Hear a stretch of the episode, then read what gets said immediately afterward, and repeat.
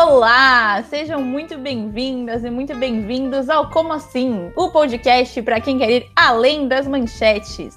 Eu sou a Gabriela Rigg e eu tô aqui com o meu parceiro, o Júlio Capelupi.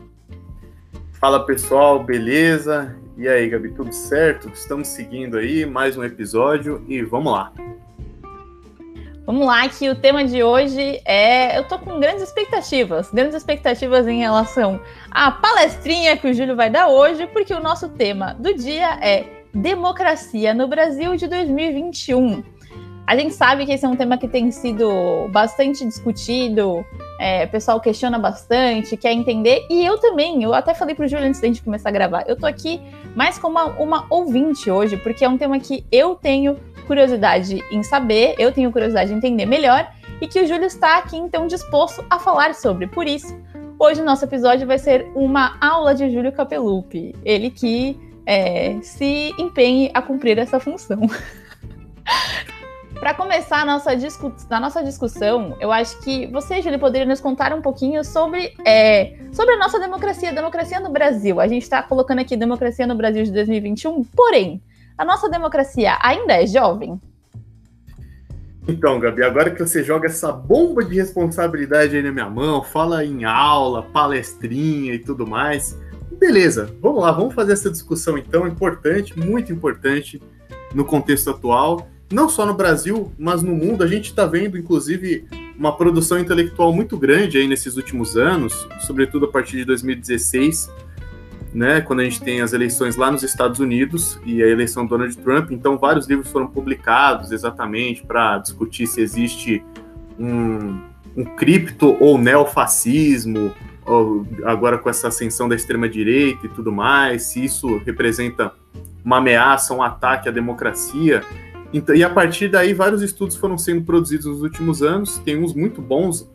É, tem, tem um, inclusive, que é da Madeleine Albright, que é Fascismo um Alerta, salvo engano o título, que discute brilhantemente isso. Eu discordo da forma que ela analisa, é curioso isso, eu acho excelente o livro, mas eu discordo de toda a forma que ela analisa, porque ela não, ela não é historiadora, enfim, ela foi secretária de Estado, a primeira mulher a ser secretária de Estado nos Estados Unidos, mas ela é uma intelectual muito qualificada, fez, escreveu um ótimo livro sobre isso, salvo engano, de 2018, então é um tema que, que tem, tem feito vários estudiosos se debruçarem sobre, realmente fazerem novas pesquisas, né? E aqui no Brasil não poderia ser diferente. Nós também temos livros produzidos aqui no Brasil, né? Nós temos, obviamente, uma, uma intelectualidade muito, muito capacitada aqui. Então, é um tema que no debate público brasileiro tem ocupado bastante espaço. E aí, a sua pergunta vem muito a calhar exatamente se nossa democracia ela é jovem. Ela é muito jovem, né? Nossa democracia é muito jovem. Primeiro porque nós passamos por duas ditaduras ao longo do século XX. Esse é o primeiro ponto importante. E o segundo ponto é, o período anterior à ditadura do, do Estado Novo, ou seja, aquele período que vai ali desde o início da República, 15 de novembro de 1889, até o golpe ou revolução, enfim, de 1930, é um período que é chamado de democrático, né, é chamado de democrático liberal, ou seja, dentro dos, dos, termos da democracia liberal, mas é bem discutível também se era democrático, né? Porque quem votava? Uma parcela ínfima da população brasileira. E a gente sabe que mesmo entre essas pessoas que tinham o direito ao voto, a gente sabe que nós tínhamos um sistema eleitoral muito corrupto, com várias brechas, com vários problemas estruturais, a gente não tinha instituições verificadoras ali muito bem estabelecidas, nós tínhamos o, um fenômeno histórico e sociológico até muito importante, que é o tal do coronelismo, que inclusive alguns estudiosos falam que vai percorrer não só esse período ali da, da Primeira República, né, até a década de 30, mas ainda avança um pouco mais. Então a gente sabe, né, no meio rural, como que o, os, os, trabalhadores rurais, os chamados colonos ou moradores, isso dependia muito da região, que moravam na propriedade do grande fazendeiro, moravam lá porque trabalhavam lá, etc., a gente sabe que eles acabavam votando em quem o fazendeiro votava por conta de uma lealdade ao patrão, uma coisa que existia uma coerção muito grande, né? E sobre isso existem brilhantes trabalhos. Depois a gente pode passar referência se alguns dos nossos ouvintes quiser se aprofundar, obviamente, né? Mas eu também não vou ficar aqui citando vários trabalhos para não parecer muito pedante, né? É... Mas então a gente tem vários fenômenos históricos, sociológicos ali na, na, nas primeiras décadas do século XX, nesse período da Primeira República, que nos levam a crer também que não era um regime exatamente democrático, né? Em tese seria por ser um período republicano que representa uma ruptura com a monarquia aqui no Brasil. Nós tínhamos partidos políticos, eleições diretas etc. Então leva dá a falsa impressão de que era um regime na sua essência democrático, mas na prática não era dessa forma. Então esse já, já é um, um elemento muito importante aí para a gente meio que desmistificar de certa forma. E de 1930 até 1937 né, pensando que em 1937 a gente tem o golpe de Estado que dá início à ditadura do Estado Novo, que a gente tem ali a, a nossa Constituição de 1937, que chamada por muitos de carta polaca por conta das suas inspira inspirações teóricas, escrita ali pelo Francisco Campos e tudo mais, uma Constituição extremamente autoritária, extremamente ditatorial, a gente pode colocar nesses termos. Esse período anterior, 30 a 37, também não é lá muito bem democrático também tem esse ponto, porque muitas pessoas colocam o golpe de Estado ali de 37 como um marco histórico no sentido de, pô, daqui para frente é um regime autoritário e daqui para trás não. E não é muito bem assim. A gente tem que ficar muito atento a esses, a esses marcos históricos que ficaram até canônicos, de certa forma, e a gente vê isso no ensino escolar, no ensino médio, na, no fundamental, quando a gente estuda isso, mas a gente tem que tomar alguns cuidados, né? O, o Getúlio ali, quando ele assumiu o poder em 1930, ele já toma algumas medidas nos primeiros anos de governo que vão um pouco na contramão do que a gente entende como democracia atualmente. Então, por exemplo, a gente tem os interventores de Estado, e inclusive uma grande parte, dele é, parte deles era composta por tenentes, né, que, que foram atores políticos muito importantes na década de 20 e também na década de 30, politicamente falando. É, esses interventores de Estado, eles tinham um papel exatamente de fazer uma espécie de fiscalização em nome do governo federal, do governo central. Então, já existia uma ideia de um governo centralizado, forte, e que muitas vezes se sobrepunha aos poderes estaduais. Né? Então, esse período ali, 30 a 37, já não é um período também que pode ser colocado como completamente democrático. Muitas pessoas falam, pô, mas a gente já começa a ter as primeiras leis trabalhistas que foram muito importantes para a classe trabalhadora, como o direito à sindicalização, a gente tem lei em 1931, 1933. Mesmo assim, essas leis de sindicalização, é bom lembrar que elas exigiam que os trabalhadores fossem vinculados aos sindicatos reconhecidos pelo Estado, ou seja, de alguma forma, esses trabalhadores tinham que estar atrelados ao Estado para poderem então pleitear seus direitos na justiça. Então, você já tem um formato de Estado ali que se pretende corporativista, dando seus primeiros passos nesse sentido, e extremamente centralizador. Portanto, também é questionável essa ideia de um período getulista democrático antes do Estado Novo. Né? Principalmente, esse é o ponto que eu queria chegar, é se a gente pegar a Lei de Segurança Nacional, que é uma lei de 1935 e que para mim é uma das leis mais arbitrárias da história do Brasil republicano, só é superada pelo ato institucional número 5, que é de 1968, aí já durante a ditadura militar. Essa lei de segurança nacional, que é ali de 1935, ela é extremamente arbitrária. É uma lei que permitia, entre vários dos seus dispositivos, não vale a pena a gente ficar comentando todos aqui, mas ela permitia, por exemplo, que grevistas fossem presos sob a justificativa de que eles estavam indo contra os interesses da nação e, portanto, cometendo um crime de lesa pátria, um crime antipatriótico, justamente por estarem paralisando atividades consideradas essenciais. O que também caía em outra questão arbitrária, porque dentro desse corpo de atividades essenciais você tinha uma série de coisas, você tinha muita coisa. Era é diferente do que a gente tem hoje. Hoje a gente está discutindo aqui, por exemplo, pô, quais são as atividades essenciais que não podem parar mesmo durante um lockdown e tudo mais. Naquela época, se você pega ali na letra da lei, você vai ver que é, muitas outras atividades, que às vezes nem eram tão essenciais assim, estavam inclusas. Então, é uma lei que, sob justificativas muitas vezes que convencia um pouco, na verdade, né? é, as pessoas eram presas, entendeu? Então, a gente está falando disso em 1935, dois anos antes do início do Estado Novo. O que também já mostra como o Getúlio Vargas e o seu grupo político tinham interesse de construir um regime autoritário. né? Com um caráter mais ditatorial, bem centralizado. Portanto, a gente já tem ali uma das nossas leis mais antidemocráticas. E a ditadura do Estado Novo, enfim, é uma ditadura, né? Ou seja, você já pode, a partir daí, pensar em várias coisas. A gente tem um número muito grande de perseguições, presos políticos. Para quem não sabe, por exemplo, o Monteiro Lobato acabou sendo preso durante a ditadura do Estado Novo. É, a gente tem outros intelectuais também que foram presos nesse período. Graciliano Ramos é um deles, por exemplo, também. A gente vê ali vários, várias figuras públicas sendo presas durante a ditadura do Estado Novo. E o número de desaparecidos também é enorme. É uma ditadura bem sanguinolenta. Tem um livro, inclusive, que fala sobre a Guerra Civil Espanhola, que em um dos capítulos trata disso, trata sobre refugiados espanhóis que vinham para o Brasil e aí eram perseguidos e mortos aqui no Brasil por serem comunistas ou terem uma ideologia que era contrária do Estado Novo. Então, um regime bem agressivo, bem autoritário, bem ditatorial, personalista na figura do Getúlio Vargas. Existe, Gabi, uma, uma questão que é assim: é, muitas pessoas são um pouco apaixonadas pela figura do Getúlio Vargas, né? Muito por conta do que ele construiu em termos de legislação trabalhista e tudo mais. Como se ele fosse, então, realmente, na essência, um homem do povo e tudo mais, o pai dos pobres, como ficou comumente conhecido. Ele, ele teve, de fato, esse lado realmente de pensar muito numa legislação social trabalhista, a consolidação das leis do trabalho em 1 de maio de 43, tem lei de sindicalização para o meio rural em novembro de 44, tem várias leis nesse sentido. Porém, contudo, todavia, entretanto, o fato de ele, ele, não só ele, né? Porque assim parece também que um dia ele acordou e falou: não, deixa eu fazer leis aqui para favorecer a nossa população, para a nossa classe trabalhadora. Não foi assim.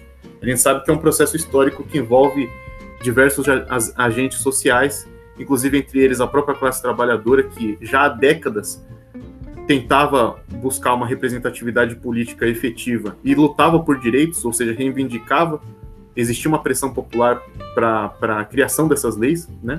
Importante dizer. Mas então, ele tem esse lado, mas ao mesmo tempo ele ainda era uma, um, um ditador, ainda era uma pessoa que acreditava num sistema político antidemocrático, que, enfim, obviamente contrariava a liberdade de expressão, e tinha ali uma ideia de brasilidade também, que aí é um outro ponto que aí seria mais complicado a gente explicar aqui, porque remonta processos históricos de outras décadas, enfim, até do, do, do século XIX. Mas ele tinha uma ideia de brasilidade que também não ia muito, não casava muito com o que a gente tinha efetivamente no Brasil. Um, uma coisa interessante aí para os nossos ouvintes, por exemplo, é pegar a questão musical. Várias letras de músicas foram alteradas durante a ditadura do Estado Novo porque o Getúlio estava tentando construir uma ideia de trabalhador brasileiro ideal. E esse trabalhador brasileiro ideal, por exemplo, ele não poderia ser um malandro, como, tinham, como aparecia em várias músicas ali, sobretudo do Rio de Janeiro, né? Você tem muito esse linguajar, porque é, tem a ver exatamente com aspectos culturais do Rio de Janeiro, sobretudo a população mais pobre, né? Que muitas vezes tinha já, naquela época, já tinha que enfrentar invasões em, em propriedades nas quais elas moravam, invasões policiais, etc., muita agressividade, violência. Então, e aí tinha um linguajar que era próprio, que refletia é, modos de expressão dessa população carioca.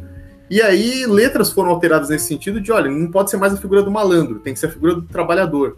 Tem que ser a figura do trabalhador que pega o bonde para ir trabalhar cedo, porque seria uma imagem que, que, de certa forma, não refletiria o que era o Estado brasileiro, que era um Estado é, corporativo, baseado nos sindicatos, das pessoas que trabalhavam e acordavam cedo para trabalhar, para construir as riquezas da nação e tudo mais, né?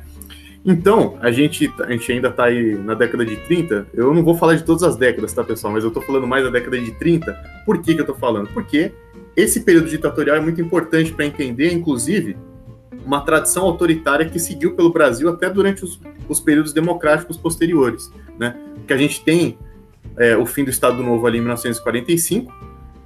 E aí a gente tem um regime democrático que dura menos de 20 anos, porque ele vai até 1964, quando a gente tem o golpe de Estado que dá início à ditadura militar. E esse período democrático, ele convive com várias tentativas de golpe. Então, essa veia autoritária, ela não se encerra ali em 1945, ela continua durante o período democrático.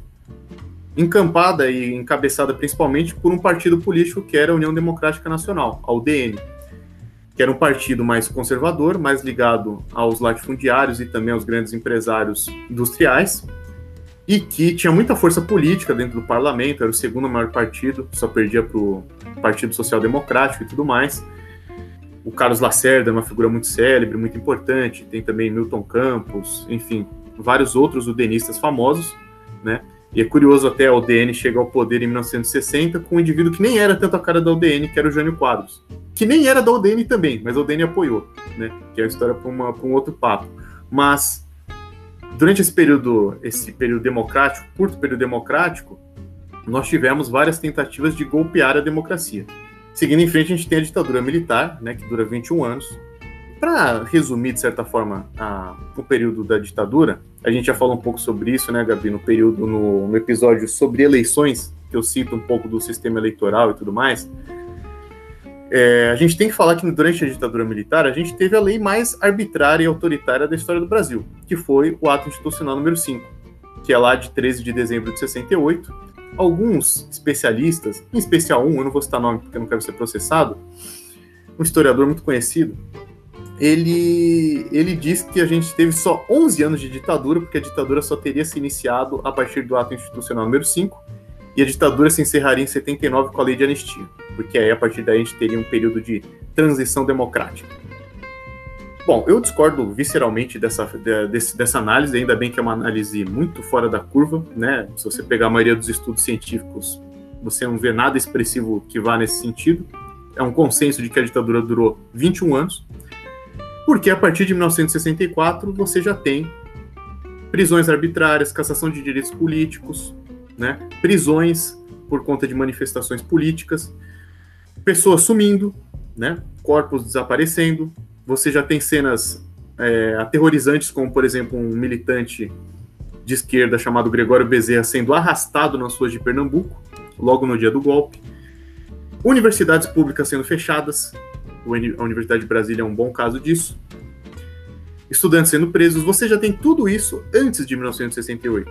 E a partir de 68, aí a gente chega no clima mais mais duro ainda, né? E você tem realmente todas as liberdades democráticas tolhidas, inclusive, olha que coisa, várias pessoas que apoiaram o golpe em 64 foram presas e perderam seus, seus direitos políticos. O Carlos Lacerda teve seus direitos políticos cassados. Ele que foi o grande entusiasta, principal liderança civil dentro da política a incentivar o golpe em 64. E ele mesmo teve os direitos políticos cassados.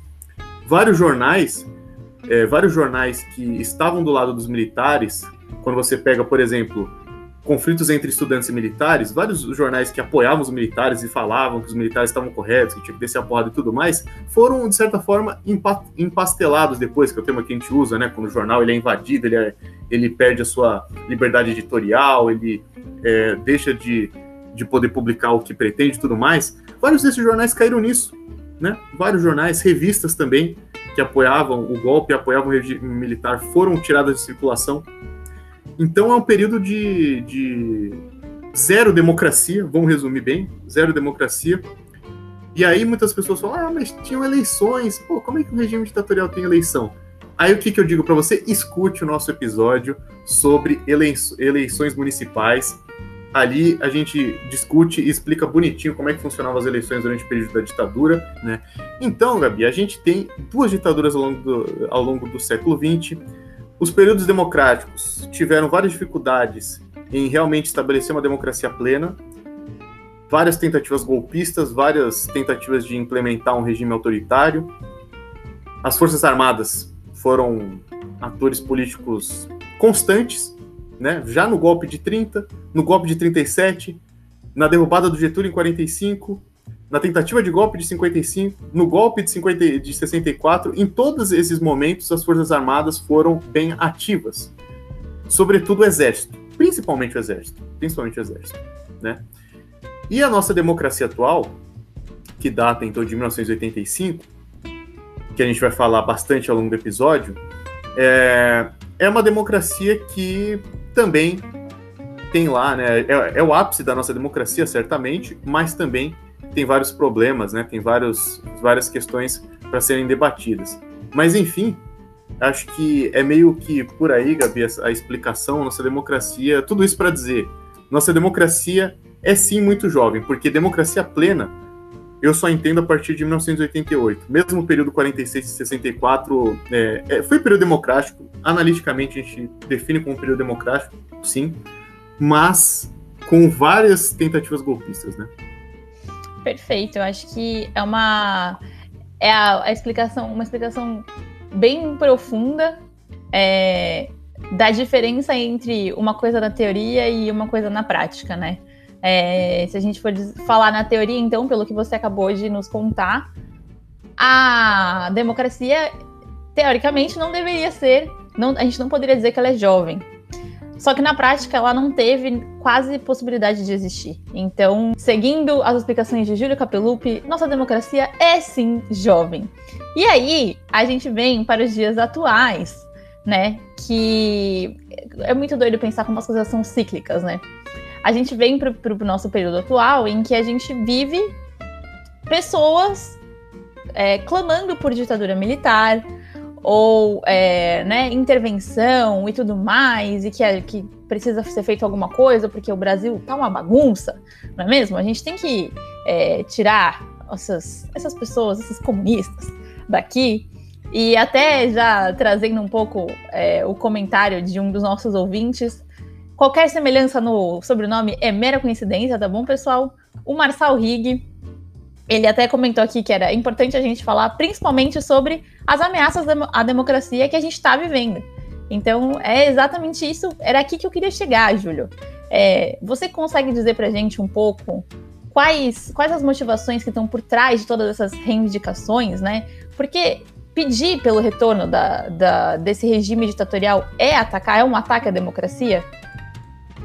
É, Gabi, são, são perguntas. Aliás, um abraço para o nosso querido ouvinte.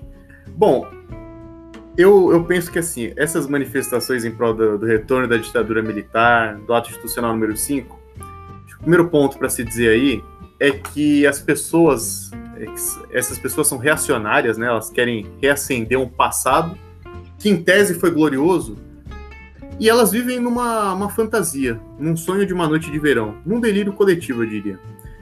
Porque a gente sabe, né, que o período da ditadura militar é um período que, além de ser um, um, regime totalmente antidemocrático, em que a liberdade de expressão, de consciência não existiam, é um regime que teve resultados extremamente negativos para o Brasil, tanto do ponto de vista político, como principalmente econômico.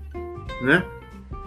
O investimento que existia nas Forças Armadas, o investimento que existia em outras áreas, que era uma coisa discrepante, absurda, né? porque o Brasil eu não tenho nenhuma lembrança do Brasil participando de, grande, de grandes guerras entre 64 e 85 para ter um investimento massivo nas Forças Armadas. Mas tudo bem, né? Vai, vai entender. Né? Enfim, e na economia, né? Acho que aí já é um pouco mais fácil do pessoal entender. Acho que o pessoal vai se lembrar do estado da nossa economia na década de 80 e no começo da década de 90, né? O Brasil vivia uma catástrofe econômica, né? Uma crise inflacionária raramente vista na história da humanidade. Então, o Brasil assolado, né? Era um obscurantismo completo. O Brasil é um país caindo aos pedaços na década de 80. Fruto de políticas péssimas adotadas pelos militares ao longo da ditadura. Inclusive, inclusive, importante dizer, muitas vezes, né, esse, esse pessoal que, que pede pelo retorno da ditadura é um pessoal que é liberal na economia. Então, aviso-lhes que, durante o período da ditadura, foi um dos períodos em que a gente teve uma uma das maiores hipertrofias do nosso Estado em termos de criação de cargos e de instituições inúteis. Pegue então as leis que foram criadas durante a década de 70 referentes à Previdência Social. Analise lá, tem, tem dois regulamentos que tem mais de 500 artigos cada. Você vai ver nessas legislações que foram criadas várias autarquias, várias instituições, organismos ali que são completamente inúteis, são só para realmente corroer a máquina pública e explorar as nossas reservas monetárias. E você verá também que vários cargos bizarros foram criados dentro do funcionalismo público. Então, meu amigo, se você é liberal, pelo menos tem essa coerência de não pedir por um modelo que vai ao contrário do que você pensa ideologicamente falando. Seja, tem o um mínimo de coerência no que você fala. Primeiro, né, vamos, vamos destacar isso. E, como é uma fantasia o que essas pessoas vivem, elas não percebem que dentro da realidade o que elas pedem é um crime. Porque você pedir pelo retorno da ditadura e pedir pelo AI-5 é um crime constitucional. por um motivo muito básico. Tudo que você está pedindo vai contra a democracia. Então, quando você pede pelo AI-5, está pedindo pelo fim da nossa Constituição, por isso que é um crime. Uma questão até simples. Recentemente teve até um deputado, ele foi preso sobre, é, exatamente por atacar a democracia e pedir pela, pelo AI-5. Mais lamentável ainda é o presidente da República pedir isso. Ah, mas não tem nenhum vídeo em que ele fala abertamente isso. Bom, tudo bem, né? Não tem nenhum vídeo que ele fala abertamente isso.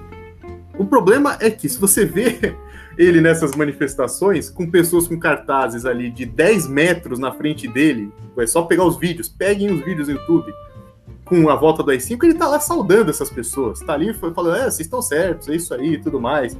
Ele junto com seus, é, o cercadinho dos bobocas e tal, que são os colegas dele ali, na frente do Palácio do Planalto, cenas é, é, bizarras, né, para não dizer outra coisa. É, eu, eu, particularmente, eu acho que ele deveria estar tá governando o país. Eu não sei se eu estou equivocado, mas tem gente que acha que, de fato, ele deveria fazer manifestações políticas. É uma, são visões diferentes do, do, do funcionamento da política. Então, é, tudo fica piorado quando você vê nossas principais referências políticas pedindo por essa, pela volta da ditadura e do AI-5. E isso sim é um ataque muito grave à nossa à democracia, que é o que você está falando, né, Gabi, sobre a mensagem do Marçal. Porque aí as pessoas veem o presidente reivindicar isso, as pessoas vão, pô, então tá tudo certo, eu vou pedir isso também, né? É, a pessoa que já vive nessa fantasia de que a ditadura foi um período áureo, período da épocas douradas do Brasil, ela vê isso, ela se sente incentivada para pedir pelo retorno de, desse regime antidemocrático. É, e é até fazendo um adendo a, esse último comentário em relação ao, ao presidente Jair Bolsonaro, em relação às manifestações, né, e ao impacto que isso tem na população. É, isso não só em relação ao que ele fala, ao que ele defende, da politicamente falando, mas também o maior exemplo que a gente tem disso é em relação à pandemia, né? Pô, é um cara que não usa máscara, é um cara que não defende isolamento. Ah, mas ele nunca falou aglomerem-se. Mas é isso, ele não precisa falar. Ele se aglomera, né? Ele tá lá todos os dias se aglomerando. Ele tá lá é, apertando a mão das pessoas, é, é, tendo contato, enfim, com milhares de pessoas. Eu gostaria muito que fosse possível que as pessoas entendessem isso com mais clareza e entendessem também que quando se fala principalmente da pandemia, não deveria ser uma questão política apesar de ser, mas não deveria ser. Não tem que ficar discutindo, ah, não, mas será que a gente tem que usar máscara? Não, gente, não é será que. Tem uma organização mundial de saúde que fala o que a gente tem que fazer, entendeu? Então, ah, é, é um absurdo. O leão surgiu dos dois lados hoje, pessoal. Não foi só com o Júlio. é isso aí. Mas enfim, é difícil, né? É difícil falar sobre este tema e não, e não se inflamar um pouco. Mas seguindo, e até seguindo, porém continuando mais ou menos nas mesmas linhas, em relação a essas acusações e tudo mais, e ao, ao deputado que o Júlio comentou que foi preso, mas seguindo essas acusações e tudo mais, né? É, recentemente, bolsonaristas, né, tiveram, atacaram é, ministros do STF e tudo mais, e isso tudo tem sido considerado crime. E aí é óbvio, né, que tem, como você falou, a questão da liberdade de expressão e das pessoas que acham que isso é um absurdo, mas elas também podem voltar ao nosso episódio lá atrás que fala sobre isso. E aí, enfim, e o Bolsonaro tenta enquadrar o, por exemplo, o Felipe Neto na lei de segurança nacional é, após ele ter sido chamado de genocida. E aí fica esse questionamento, é, essa pergunta nada retórica, tá bom, Júlio? Quem tem razão nesses conflitos, né? Pensando do ponto de vista da Constituição e da democracia brasileiras. Bom, primeira coisa eu recomendo, como você comentou, Gabi, que os nossos ouvintes voltem lá para o nosso episódio com a nossa querida convidada, a Beck, sobre preconceito e liberdade de expressão. Já dá uma primeira, uma palhinha aí sobre isso, né? É, sobre a liberdade de expressão. O episódio, obviamente, é mais centrado na questão do preconceito, mas a gente fala também um pouco sobre liberdade de expressão. Ah, e tem também, eu já estava esquecendo, um episódio da primeira temporada, que é sobre liberdade de expressão e fake news. Então, vocês também podem conferir lá um ótimo episódio que a gente trata também desse assunto. E como a gente diz, né, quando nós estamos analisando esses dois episódios, o limite da liberdade de expressão é o direito do outro. Então, a gente vê, por exemplo, esses ataques aos ministros do STF, muita gente vai dizer: pô, mas se você não pode criticar os ministros do STF, você está numa ditadura. Né? Uma coisa que mais se escuta. Mas a questão não é a essência das, é, de você poder ou não criticar os ministros do STF. É óbvio que você pode. Está dentro do regime democrático. O problema é quando essas críticas se transformam em ofensas, injúrias e crimes. Esse é o problema. E aí, por exemplo, o ministro Alexandre de Moraes, que foi o ministro que levou isso mais à frente, abrindo inquéritos e conseguindo até tirando alguns dos perfis de bolsonaristas do ar, ele leu algumas das mensagens, ele mostrou publicamente essas mensagens e eram coisas absurdas. Pessoas falando que iam estuprar e degolar as filhas dos ministros do STF. Isso, gente, é, é, eu não sei no mundo que vocês vivem o que significa isso. No meu mundo, do jeito que eu enxergo a vida e as coisas, isso para mim é um absurdo. E outras coisas, é, várias fake news foram divulgadas quando ele abriu esse inquérito, coisas que ele teria feito antes, antes da magistratura, inclusive coisas que ele teria falado que eram mentiras, ou seja, outro crime, difamação, calúnia. Então, é, a gente tem que separar exatamente coisas que são crimes e coisas que são liberdade de expressão. Portanto, para mim não tem nenhuma discussão muito envolvida do ponto de vista do argumento, sabe? É, a gente, você não pode, você não é livre para falar tudo o que você quiser. Se o que você fala ofende alguma pessoa ou diz respeito a uma mentira que pode, que pode prejudicar a imagem de uma, de uma figura pública ou de uma outra pessoa, entendeu? Você, aquilo não, não constitui liberdade de expressão. A gente tem que separar bem as coisas. E sobre o caso do Felipe Neto, bom, o caso do Felipe Neto é um, como eu falei anteriormente, tem algumas pessoas que vivem um delírio coletivo, um sonho de uma noite de verão. Enquadrar o Felipe Neto na, na Lei de Segurança Nacional por ele chamar o presidente da República de genocida, isso não tem nada a ver. Tem nada a ver. A Lei de Segurança Nacional é uma das coisas mais sérias que a gente tem legalmente falando no Brasil. Você usa isso para crimes realmente sérios. Repetindo mais uma vez. Vocês não acham um pouco estranho o presidente estar se preocupando com isso, sendo que o Brasil está caindo aos pedaços, literalmente, sendo que não tem lugar para as pessoas serem internadas se elas tiverem qualquer problema de saúde, o Brasil está acabando e a prioridade dele ser discutir com o Felipe Neto. Vocês não acham que tem alguma coisa errada aí? Bom, enfim, né? Cada um com a sua consciência. Mas é, é absurdo. Enfim, absurdo. Como eu falei um pouco antes, a Lei de Segurança Nacional é uma coisa extremamente séria. É, se você está sendo enquadrado porque você está cometendo crime de lesa pátria, é, nesse, é nesses termos, nesse, nessa importância que a gente está falando, tá?